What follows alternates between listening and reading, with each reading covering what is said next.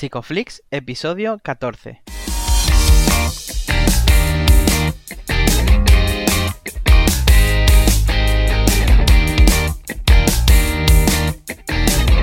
Bienvenidos a Psicoflix, un espacio de psicólogos para psicólogos, un podcast donde entre todos buscamos ser cada vez mejores profesionales de la psicología.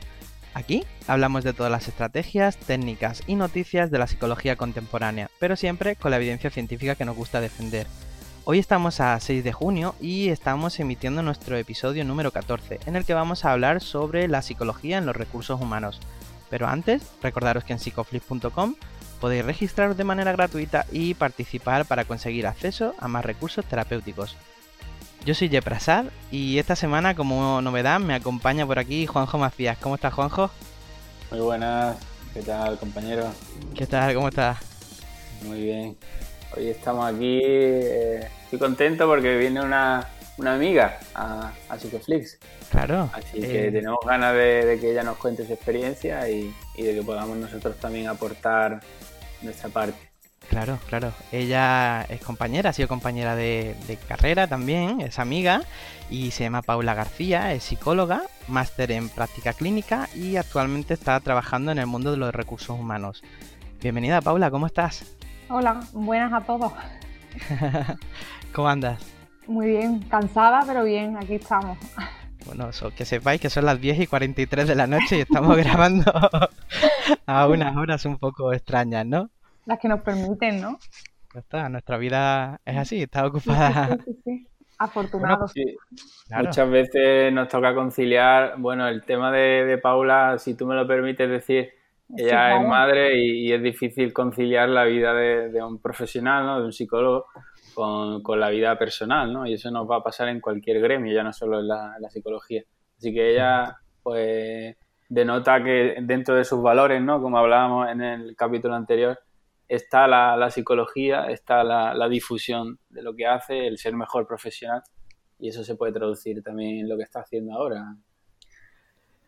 pues muchas gracias por estar por aquí, Paula. Bueno, cuéntanos un poquito sobre ti, sobre qué estás haciendo actualmente, sobre tu trabajo. Vale. Pues yo actualmente estoy en una, en una empresa de recursos humanos como supervisora de servicios, eh, llevando, llevo desde 2015 allí, empecé como, como becaria y bueno, poquito a poco fui haciendo experiencia y demás, teniendo que tragar mucho, mucho, mucho, muchas horas extras y demás pero, pero bueno, al final tuvo su fruto y, a día de hoy pues soy indefinida, soy supervisora de servicio, tengo bastante gente a cargo y, la verdad que contenta. Qué bueno, qué bueno. ¿Cómo, ¿Cómo ha llegado hasta el mundo de los recursos humanos? ¿Cómo ha sido ese camino? Vale, pues a ver, yo empecé de, becaria. Eh, empecé, digamos, con. Yo, mi intención era dedicarme a la clínica. Yo terminé de la carrera un poco quemada de teoría y por eso me metí en, el máster de psicología clínica. Y, gracias al máster, digamos, conocí, conocí a, os conocí a vosotros entre, entre ellos y conocí, digamos, la, el, me di cuenta del sentido realmente de la psicología y fue cuando me decanté por tirar por la clínica yo, yo me, me, gustó mucho todo lo que vi en el máster y, y, demás, y sobre todo la práctica que hice. Y gracias a la práctica, a día de hoy yo sigo viendo pacientes porque tuve muy buena relación con mi tutora del máster, entonces pues pude, pude enganchar, digamos, con, con ella y colaborar con ella en varias, en varias cosillas y eso. Pero, pero con la clínica no, no me ganaba la vida, obviamente. No, yo también soy consciente de que quizás no me dediqué plenamente a ello, pero, pero yo llevaba ya mucho tiempo formándome y eran curso tras curso tras curso y no, no le veía tampoco el fruto. Y, y, vi la opción de meterme de becaria en una empresa de recursos humanos. Eso fue en 2015 que empecé de becaria y desde entonces pues ahí empecé poquito a poco, con muchas horas extras, con muchas historias hasta que, bueno, pues a día de hoy soy supervisora de servicio con bastante gente a cargo y por, suerte indefinida en la empresa, aunque bueno, eso a día de hoy tampoco significa mucho, pero, pero bueno, después de, de unos cuantos añitos de becaria y demás, pues ha dado sus frutos. Claro, además es una cosa muy sufrida, ¿no? Todos los que salimos de la carrera estamos un poco perdidos, ¿no? Y también eh, estamos casi siempre orientados a la clínica y el mundo de la organización, en los recursos humanos, queda como en un papel un poco secundario, ¿no? Entonces, sí es cierto, ¿no? Que eso, ese mundo está como un poco apartado de lo que nosotros esperamos a la hora de una salida laboral, ¿no? Claro, es decir, yo mi bueno, yo cuando salí de la carrera, la verdad que me desilusioné un poco, ¿no? Porque no vi nada de práctica. Para mí, yo decía, vale, yo ahora termino y ahora me pongo delante de un paciente y ¿qué hago? ¿Qué tengo que hacer? ¿no? ¿Qué, qué le digo? Que no tengo ni idea. Yo no había hecho prácticas ninguna, nada, cero. Y fue por lo que decidí hacer el, máster en psicología clínica. Conocí, bueno, a Juanjo, conocí a más gente y demás. Y fue cuando empecé a meterme en temas de más cursos, en, vas enganchando con grupos de, gente que se va formando en, otros en otros temas, en otras historias. Y, gracias a eso, pues empecé un poco a encontrarle el sentido a la psicología y dije, vale, esto sí es psicología, esto sí es lo que yo quiero hacer. Y em, empecé, yo empecé con la clínica, empecé con mi tutora del máster, que al final, a día de hoy, somos colegas de despacho y, bueno, pero claro, obviamente no me daba para, para, vivir. No, yo no podía subsistir solamente con lo que hacía de pacientes y demás, entonces pues empecé a decantarme, a abrí, digamos, horizonte y dije, venga, pues vamos a empezar por, por otras ramas. Y fue cuando me decanté por la, por los recursos humanos. Eh, es muy interesante lo que cuenta, ¿no? Porque mm, me gustaría hacer un alto en el camino para un poco conciliar la clínica y los recursos humanos. Eh, creo que en tu situación, Paula, se encuentra una gran eh, población, ¿no? en la que sale de la carrera, se ve sin herramientas, sin recursos y al final la empresa acaba llamando y uno acaba dejando la clínica por, por lo que dicen, ¿no? Porque no acaba uno de verle el futuro, los ingresos que uno em, cuando empieza, yo cuando empecé a, con la clínica, pues bueno, los primeros años son muy convulsos y uno al final pues tiene que pagar alquiler, tiene obligaciones y, y al final acaba dejando la clínica. ¿En tu caso ha sido una, pues una, una elección o...? ¿Lo compaginas ahora la clínica? A ver, eh, es que más que una elección, mm, yo sí, es decir, yo sinceramente, mm, yo no, no sería capaz de ser autónoma como tal, más que nada porque considero y admiro firmemente a, la gente que se, que se dedica a la clínica únicamente y es autónoma y se busca la vida para hacer, bueno, cursos, charlas, hace grupos, hace, hace terapia, se está moviendo continuamente. Yo, la verdad que para mí, a mí me consumió esa, esa energía que tiene que tener esa persona que se dedica a eso y a hacer eso, a mí la carrera y tantos cursos que yo hice, a mí eso me consumió la energía.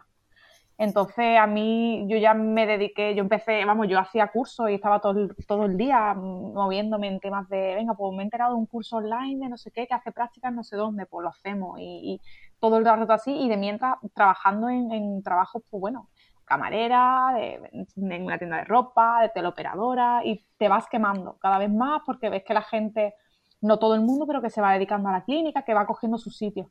Y entonces llega un momento que, que como que te rindes un poco y, lo, dejes, lo dejas de un lado y, empieza a abrir horizonte en, otro, en otras ramas. Entonces yo por suerte, mm, como he dicho antes, con mi, con mi tutora del máster, tuve mucha suerte y a día de hoy seguimos, seguimos en contacto y demás. Entonces tuve la suerte de no desligarme del todo de la clínica, pero, pero al final, mm, ahora mismo en el punto en el que estoy, me planteo seriamente dejar la clínica y dedicarme únicamente a los recursos humanos porque 40 horas en recursos humanos y, 20 en la, en la, clínica se hace inviable. Y más con un niño de 15 meses. Entonces, elección. Si yo hubiese podido elegir, me hubiese quedado en la clínica para siempre, porque a mí me encanta. Pero yo tengo que pagar un piso, tengo que pagar cosas, en fin, y vivir, ¿no? Entonces se hace muy complicado, la verdad. Sí.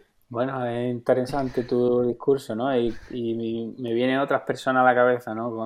Con, eso mismo que acabas de, mencionar. Eh, ¿Cuánto tiempo lo vamos a intentar aquí entre todos sacar una conclusión? Eh, ¿Durante cuánto tiempo intentaste dedicarte a la clínica? única y exclusivamente que tú dijeras, mira, no hago nada más, me han puesto todo por esto y el que salga lo que salga. Pues yo creo que más o menos un año, más o menos.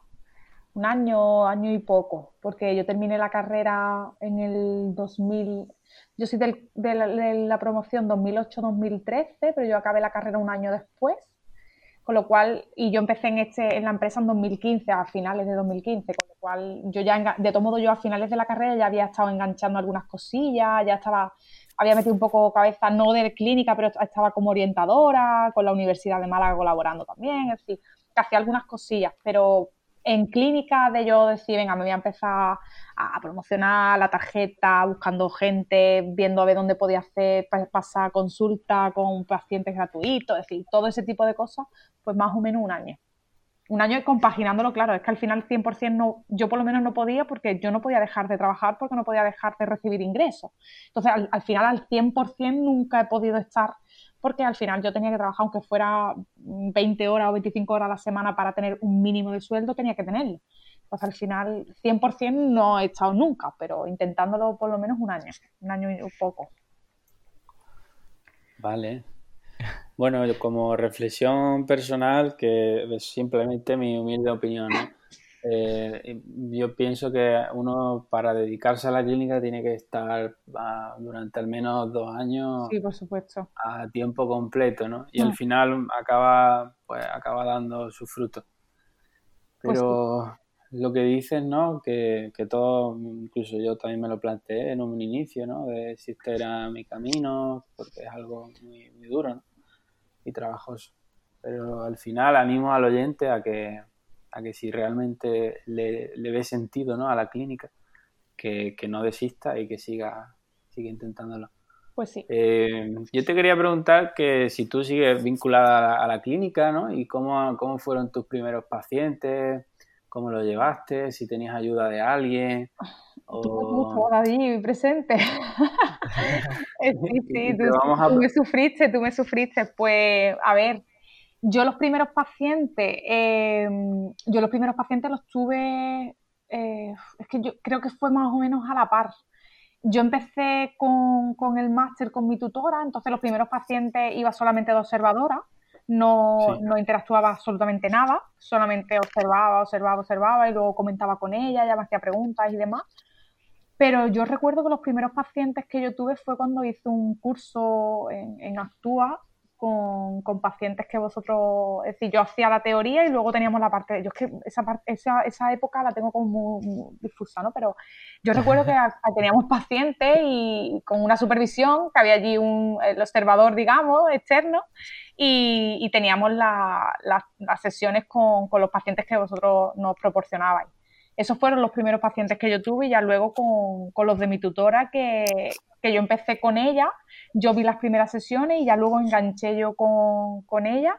Y, por suerte tuve la suerte de que esos pacientes cuando yo terminé las prácticas, ellos seguían todavía en, allí en, terapia y la, tutora, pues bueno, mi tutora les preguntó, oye, mira, ella termina ya sus prácticas, pero vosotros qué queréis hacer, volvéis a, a veros conmigo, queréis que siga ella. Entonces ella le preguntó y los pacientes quisieron seguir conmigo y fue como yo enganché con la clínica. Al final yo los cogía a ellos y claro, a ella, ella cada vez le entraban más pacientes y como me tenía a mí allí y veía que el resultado era bueno, pues me iba derivando pacientes y a día de hoy pues así seguimos básicamente.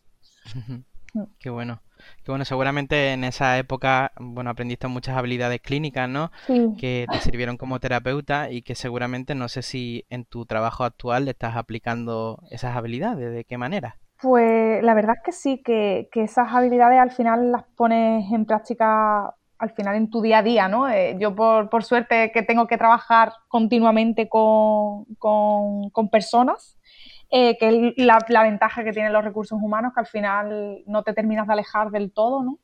Eh, pues la verdad es que sí, que lo tienes que poner en práctica y yo en concreto en, la empresa donde yo estoy hay varios departamentos y yo encima estoy en el área social, es decir, que todo el colectivo con el que tratamos siempre tiene algún algo, es decir, algún colectivo pues de personas mayores con deterioro, con eh, personas en riesgo de exclusión, siempre hay un colectivo ahí que, la verdad que, que, al final tienes que poner en práctica lo que sabes y lo que has aprendido. Claro. Porque, porque ¿cuál es tu papel dentro de la empresa, dentro de la organización? ¿Cómo, cómo es tu rol de psicóloga allí? Cuéntanos. Pues, a ver, eh, nosotros, em, yo llevo, en digamos que un 70% del, de lo que yo hago en, el trabajo, yo soy coordinadora de, ayuda a domicilio. Entonces, estos son, eh, digamos, la Junta de Andalucía eh, adjudica, digamos, a cada uno de los usuarios unas horas, que la ley de dependencia, ¿vale? De toda la vida. Y esta, este servicio lo tiene que gestionar una persona externa porque normalmente los ayuntamientos no lo llevan. Entonces, yo me encargo de contratar a la auxiliar de ayuda a domicilio que va a atender a ese usuario.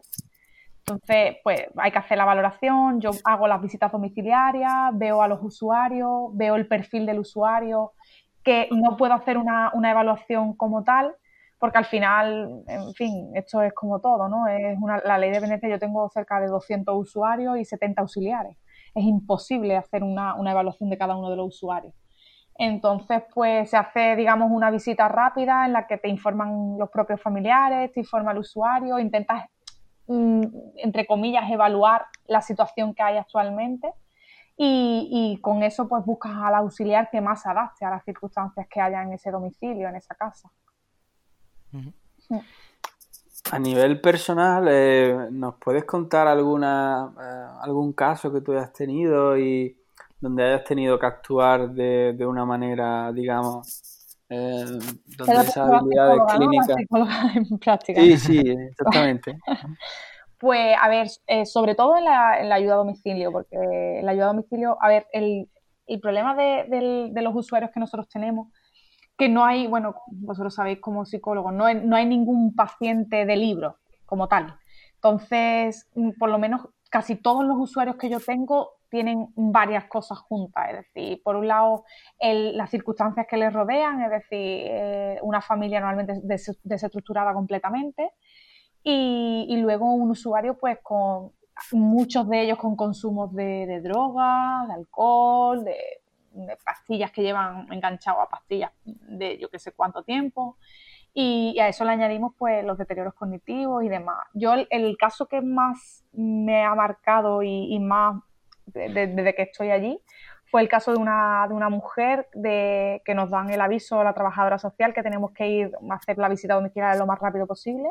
Y es una mujer de cincuenta y pocos años que, que, le han estado haciendo pruebas pruebas médicas, ha ido al, neurólogo, al, psiquiatra, a todos los sitios y no le encuentran lo que tiene, pero de repente la mujer como que eh, ha perdido un montón de capacidades, es decir, ya no, sabe interactuar con la gente, eh, le da miedo salir a la calle, eran, eran como muchas, muchas cosas juntas, ¿no? Y la, la, mujer todo el rato detrás del marido, era, te estoy hablando que yo trabajo en Alaurín el Grande, ¿vale? Un pueblo que allí la gente de pueblo, os puedo imaginar, ¿no? La típica mujer de su casa, eh, cocinando con sus hijos, la compra, la casa impoluta y de repente como que un día pues deja de, cocinar, deja de hacer cosas y claro, el, marido todo el día en el campo trabajando de, de la tierra y demás y de repente la mujer pues se vuelve rara. Ellos encima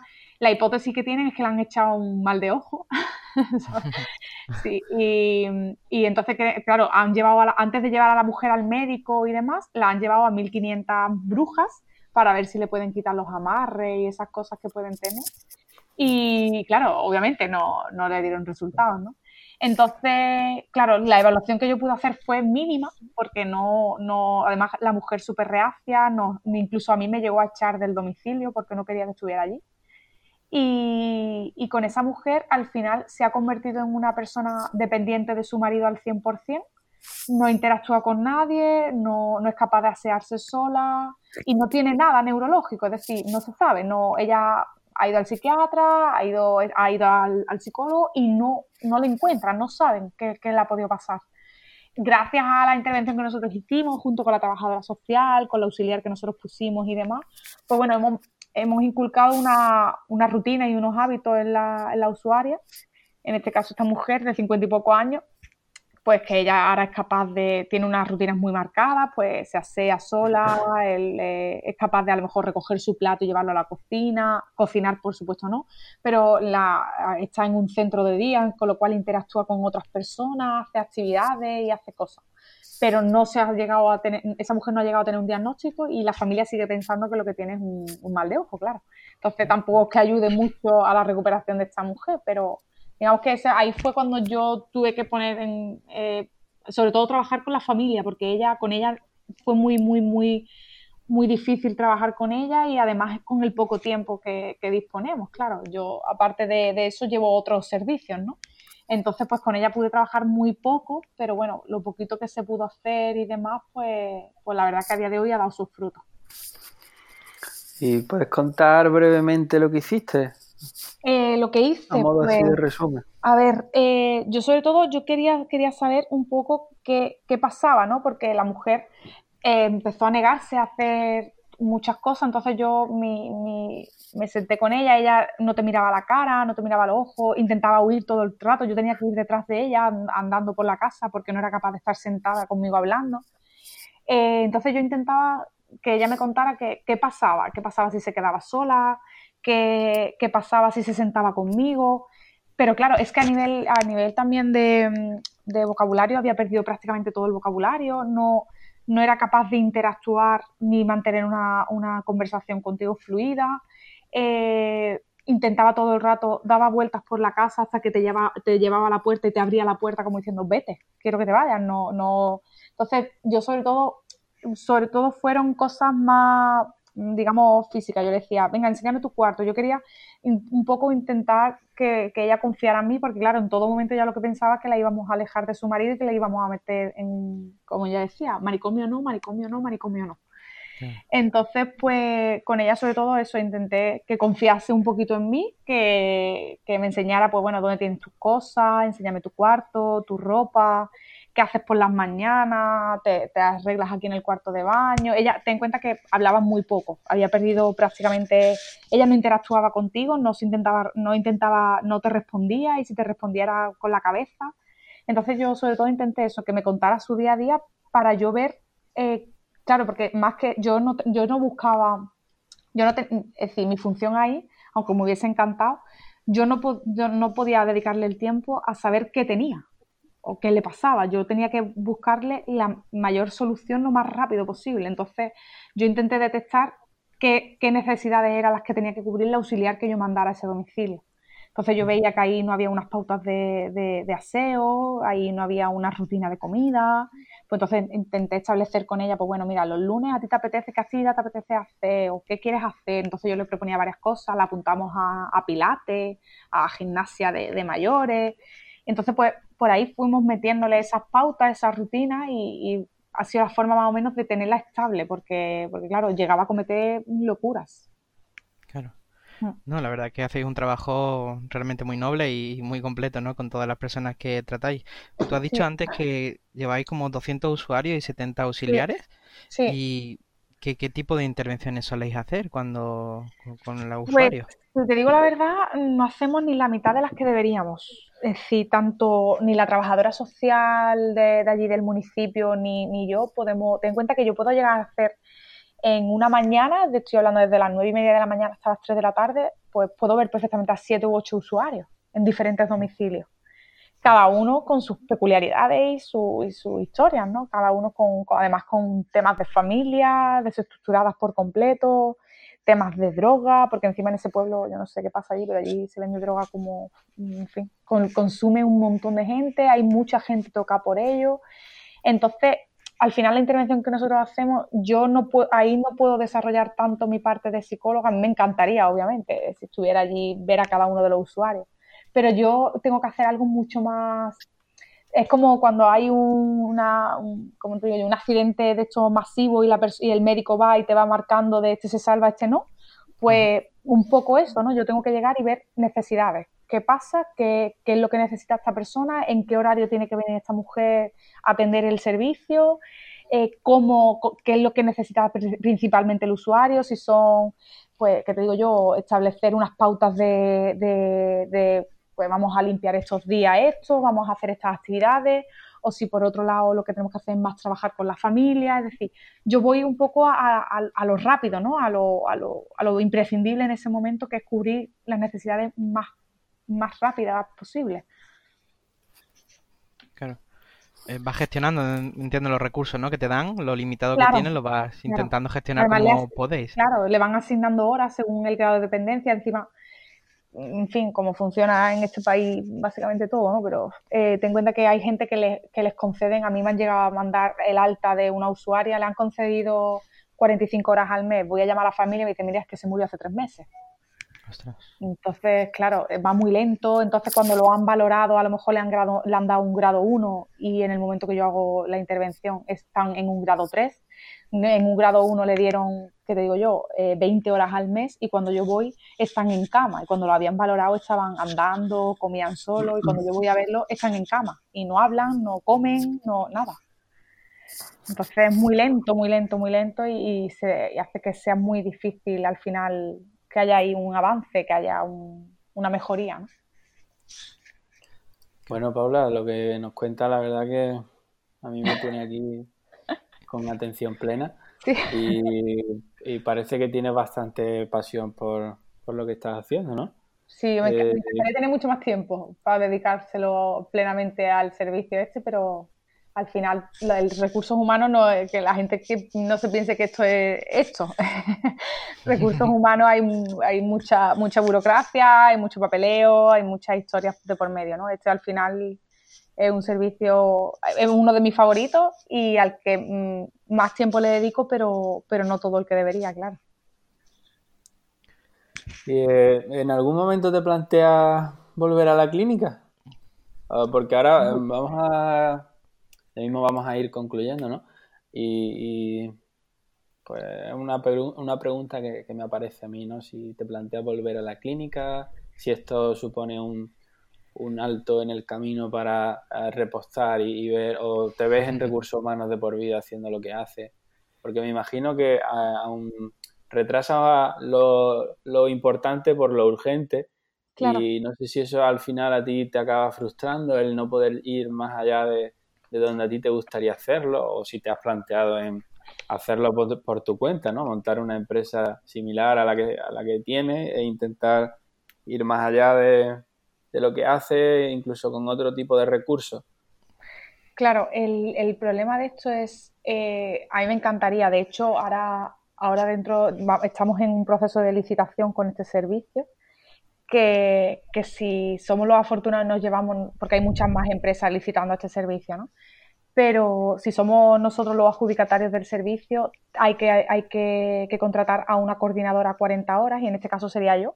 Y a mí me, digamos que me, me, moverían, ¿no? Yo ahora mismo estoy en la empresa físicamente y llevando más servicios, pero en el caso de que fuéramos nosotros los adjudicatarios, yo tengo todas las papeletas de que a mí me hagan, digamos, eh, personal subrogable del servicio y me vaya con ellas allí las 40 horas de mi día sería dedicados únicamente a ese servicio. ¿Qué pasa? Me encantaría, obviamente, me encantaría dedicarle tiempo, pero el problema es que tampoco eh, tenemos la, la, posibilidad, porque la trabajadora social está igual de desbordada o más que puedo estar yo, con lo cual tampoco hay, es decir, esto es como, como el médico que sale de la carrera frito por curar a gente, ¿no? Tú puedes querer curar a mucha gente, pero si no tienes los recursos y no tienes los medios, pues en este caso pasa igual, ¿no? Es decir, yo a mí me encantaría tener muchos de los usuarios que yo tengo que sé que sería beneficioso que fueran a centros de día, pero no hay plazas y si las hay las mandan a otra comarca, con lo cual tampoco pueden porque la familia no se lo puede permitir. Entonces, un poco frustrante, ¿no? El, tema. Y tú, dejar, eh, centrarme en la clínica.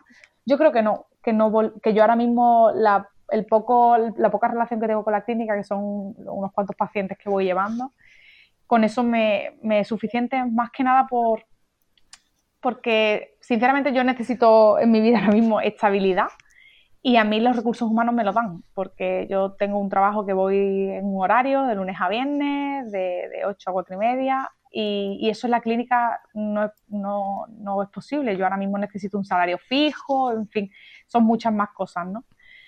Pero, pero bueno, ahora mismo yo me centro en los recursos humanos, no quiero terminar de, desvincularme completamente de la clínica, pero a día de hoy me sigo quedando con los recursos humanos porque la verdad que me han sorprendido bastante. Qué bueno. Mm. Dentro, dentro de tu... Dime, dime, Juanjo, cuenta, cuéntanos. Nada, yo le iba a preguntar ya para cerrar, pero pregunta lo que tú quieras. No, no, no, yo me, me ha, no sé, estabas comentando que dentro de tu empresa, ¿no? Supongo donde trabajas, esta es solo una de las partes, ¿no? Dentro de los recursos humanos. Claro, sí, eh, sí. ¿Qué otros, qué otras áreas tocáis dentro del recurso humano dentro de la empresa? ¿Dentro de la empresa o que yo, que yo lleve aparte de esto? O tú también, tú también. Claro, es que en la empresa hay varios departamentos. En está el área social, que yo llevo, sobre todo en, el área social llevamos ayudas a domicilio y yo por lo menos llevo monitoraje, es decir, de, todo tipo. Tenemos en todas las provincias, por toda España.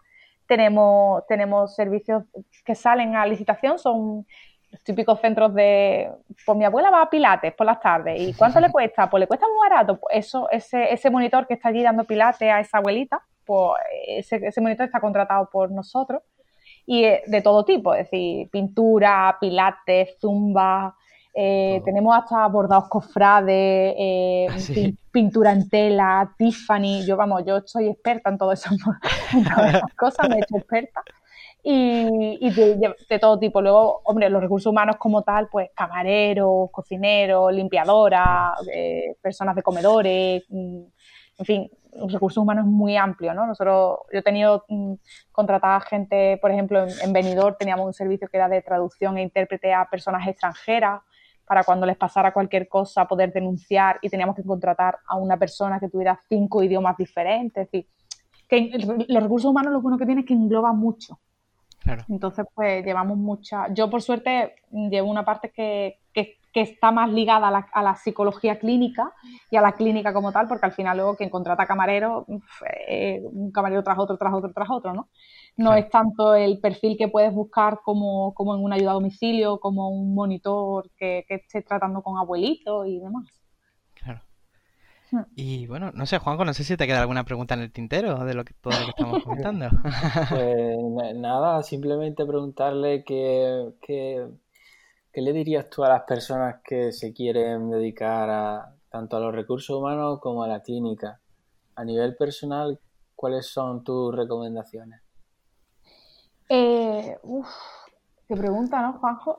¿Qué le, dirías a alguien que, que quiere empezar eh, que no lo tiene muy claro eh, y no sabe si decantarse por los recursos humanos o por la clínica, o incluso quiere dedicarse a la clínica, pero no le da ah, el suficiente dinero como para sostenerse.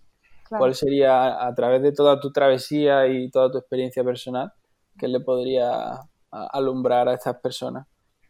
Yo lo que les diría es que lo intentaran, que, intentaran, que si no saben por qué decantarse o si tienen, eh, como, como tú has comentado, ¿no? que con la clínica no, no están suficientemente, es decir, no tienen el tiempo suficiente para, para, poder subsistir de ello y demás y no se pueden dedicar exclusivamente a eso, que, que intenten todas las ramas posibles, ¿no? De, tanto recursos humanos, la, la psicología por suerte tiene muchas ramas, entonces yo lo que lo único que diría es que lo intentaran, que lo intentaran hasta, hasta quemar todas las cartas y que si es posible nunca se terminen de desvincular de ninguna de las cosas que estén ahí enganchados, ¿no? Yo, yo he tenido la, es decir, yo he tenido la oportunidad de, seguir enganchada un poco a lo que es la clínica y, a mí eso me ha servido para no, no terminar de desconectar, ¿no?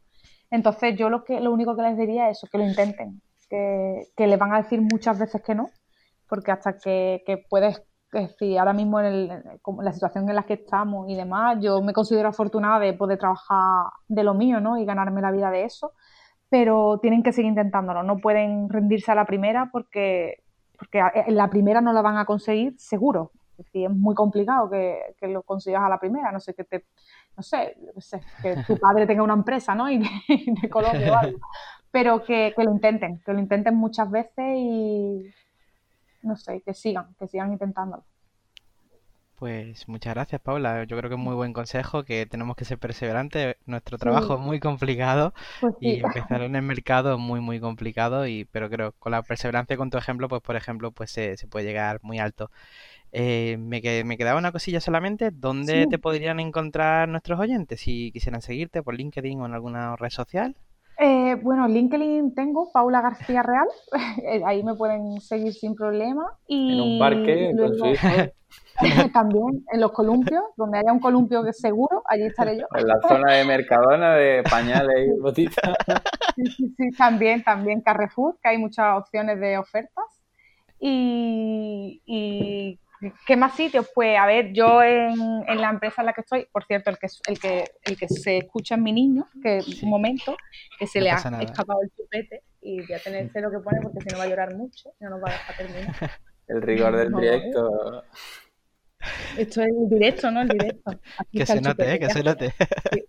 Venga, ya está, listo, sigo durmiendo.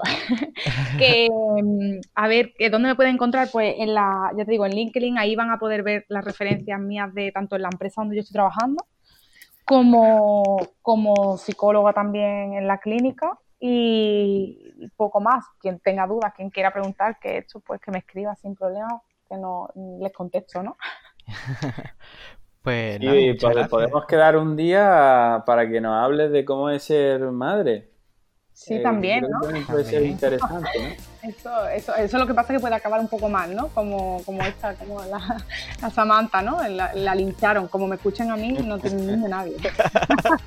bueno, tú, tú no, de hecho no querías ser madre y al final... Me liaron, me liaron. Sí. Estás siendo buena madre. Se intenta, se intenta. Bueno, pues Paula, pues muchas gracias por tu tiempo, que sabemos que es muy tarde y estás muy liada, que te agradecemos que hayas venido y, esperamos volver a verte por aquí. Muchas gracias a vosotros y que, sigáis con esto y sigáis intintándolo como he dicho antes y que, os sigan escuchando, ¿no? Que, lo que todo lo que habláis yo por lo menos os escucho y, y no me pierdo ninguno. Muchas gracias, muchas gracias.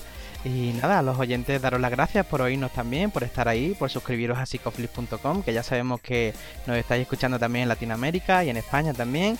Y nada, os esperamos el próximo jueves a las 8 de la tarde con una nueva entrevista en Spotify, iTunes o iBox. Un abrazo.